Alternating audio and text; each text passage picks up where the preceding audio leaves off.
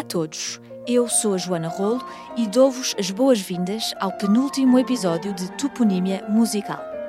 Este é um episódio que me é particularmente caro, porque vamos falar de um dos grandes pianistas portugueses de sempre. Um músico que deu um contributo único ao desenvolvimento da música em Portugal, tanto graças à sua atividade de concertista como de pedagogo. Fernando Lopes Graça, que foi seu aluno, considerava-o um artista grande demais para o nosso pequeno meio.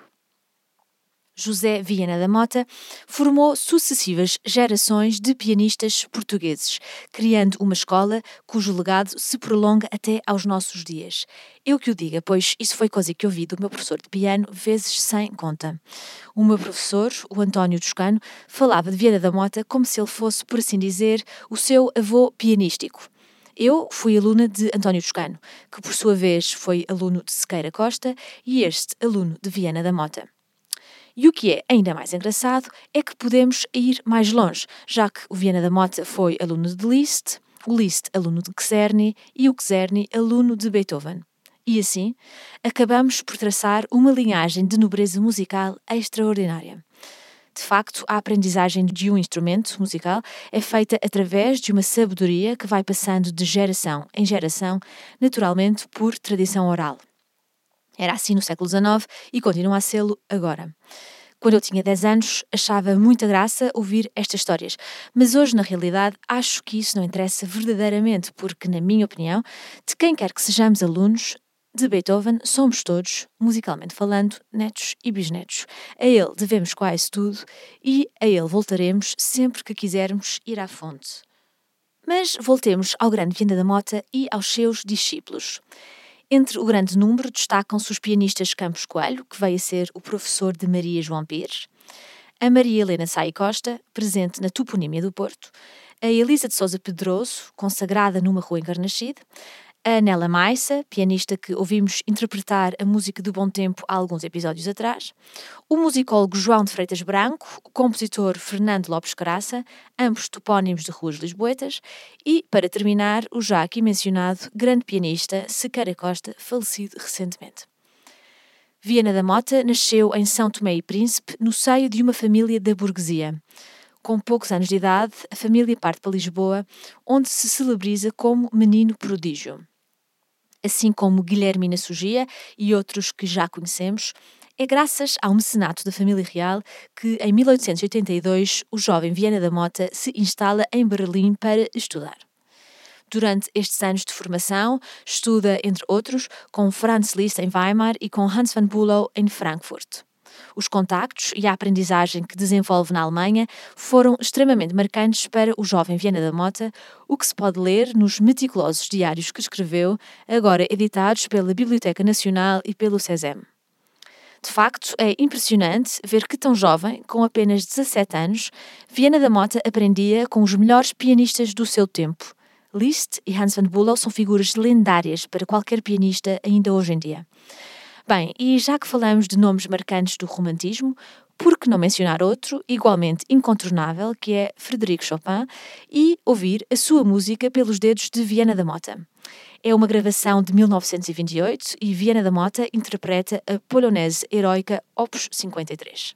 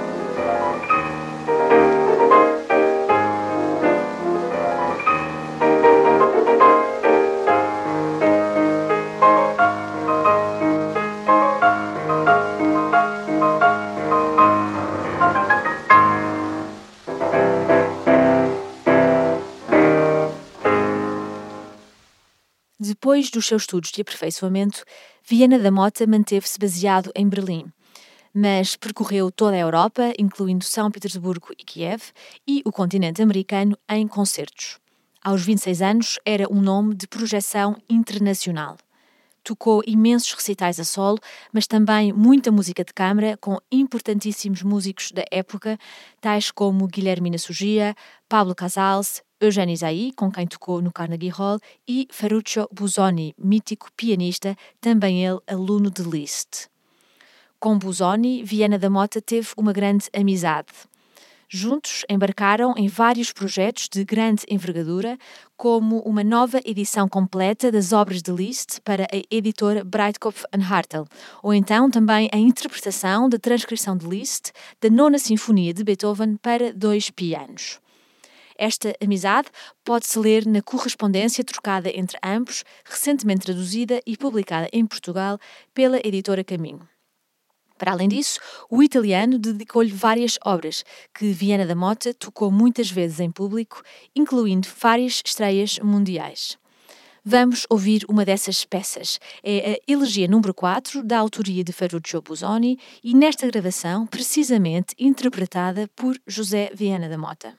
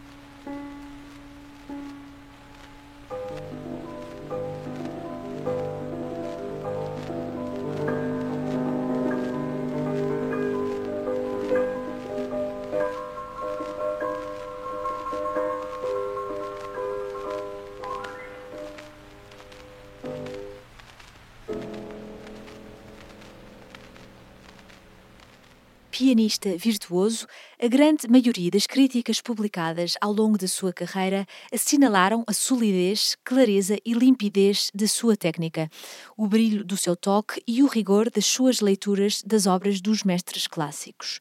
Mas não foi só à interpretação que Viana da Mota se dedicou.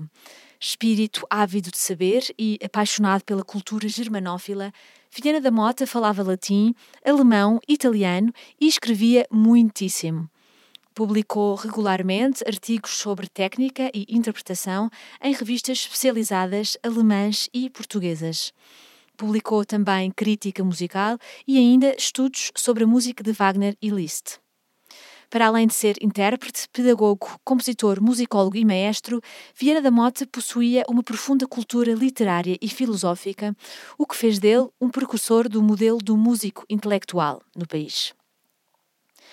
Depois de ser forçado a abandonar a Alemanha por causa da Primeira Guerra e depois de uma breve passagem pela Suíça, onde ocupou o lugar de professor de piano no Conservatório de Geneve, em 1917 Viana da Mota decide fixar-se definitivamente em Lisboa. Nessa altura, funda a Sociedade de Concertos, que vem trazer uma brisa de frescura à vida musical da cidade são programadas as estreias de muitas peças consagradas, até então nunca ainda tocadas no país. Viana da Mota foi, por exemplo, o primeiro pianista português a tocar em Lisboa as 32 sonatas para piano de Beethoven na mesma série de concertos. E, aliás, ele também foi um dos raros pianistas a ter em repertório toda a produção do grande compositor alemão. Mas falemos agora da música composta por Viana da Mota. Antes disso, aliás, vamos ouvi-la. Fiquei com a Barcarola Opus 1, número 1, nada mais, nada menos do que a sua primeira obra catalogada.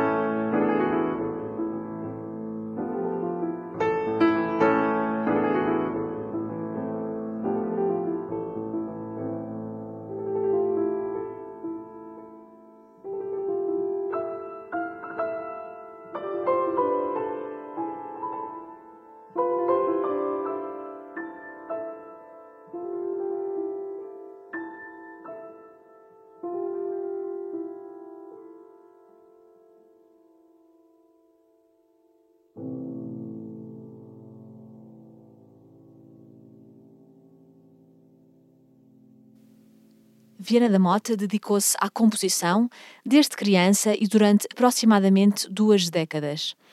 Várias das suas obras caracterizam-se pela inspiração na canção tradicional portuguesa e por tendências nacionalistas. Basta olhar para os títulos das obras para se sentir, aliás, esse fervor patriótico. Estou-me a lembrar, por exemplo, das Rapsódias Portuguesas, os Três Cadernos de Cenas Portuguesas, as Canções Portuguesas Opus 10, a Sinfonia à Pátria e ainda a Invocação dos Lusíadas, peça cujos andamentos são precedidos por epígrafes retiradas dos Lusíadas. Para concluir, vale a pena ainda acrescentar que Viena da Mota dá o nome a um concurso internacional de enorme prestígio, sediado em Lisboa, que distinguiu fantásticos pianistas desde a sua primeira edição em 1957. O concurso foi fundado por Sequeira Costa e por ele passaram como júri alguns dos mais conceituados pianistas do século passado. É uma lista impressionante de nomes, entre os quais se destacam Jacques Février, Aldo Ciccolini, Nikita Magalov, Federico Monpou, Paul Badura Skoda, Lazar Berman e ainda Nadia Boulanger, apesar desta não ser pianista. Entre os pianistas que ganharam o primeiro prémio, provavelmente os nomes que vos soarão mais familiares são o grande Nelson Freire, pianista brasileiro que infelizmente nos deixou recentemente, e o português Artur Pizarro, pianista que também descende do legado de Viana da Mota. Não consigo confirmar esta informação, mas infelizmente tenho a sensação de que este concurso, que trazia tantos magníficos pianistas a Portugal de 3 em 3 anos, já não se realiza. A última edição foi em 2010 e eu, por acaso, tive a sorte de estar presente no São Luís para ouvir a primeira eliminatória. Desde então, que eu saiba, o concurso não se voltou a realizar. Felizmente para nós, Viana da Mota fez algumas gravações de várias obras importantes do seu repertório, incluindo obras de Busoni, Liszt, Chopin, mas também peças da sua própria autoria. Embora a Sinfonia à Pátria seja considerada a sua obra maestra, não é essa que vamos ouvir. Como já devem ter percebido, tenho uma fraqueza pela música para piano e é por isso que acabo sempre por me esquecer de vos mostrar a música sinfónica dos nossos compositores. Hoje, mais uma vez, vou sucumbir a essa tentação. Não consigo resistir a mostrar-vos a belíssima peça que se segue. É a Serenata Opus 8, de autoria de José Vieira da Mota. Por hoje é tudo. Para a semana vamos continuar a passear por Lisboa para descobrir pelo menos mais uma rua, mais um topónimo e muita música. Até à próxima e bom domingo.